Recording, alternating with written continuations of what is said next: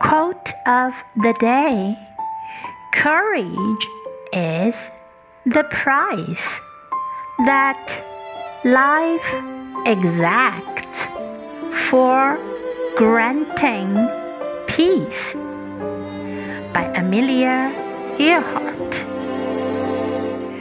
Courage is the price that life exacts for granting peace. Word of the day exact. Exact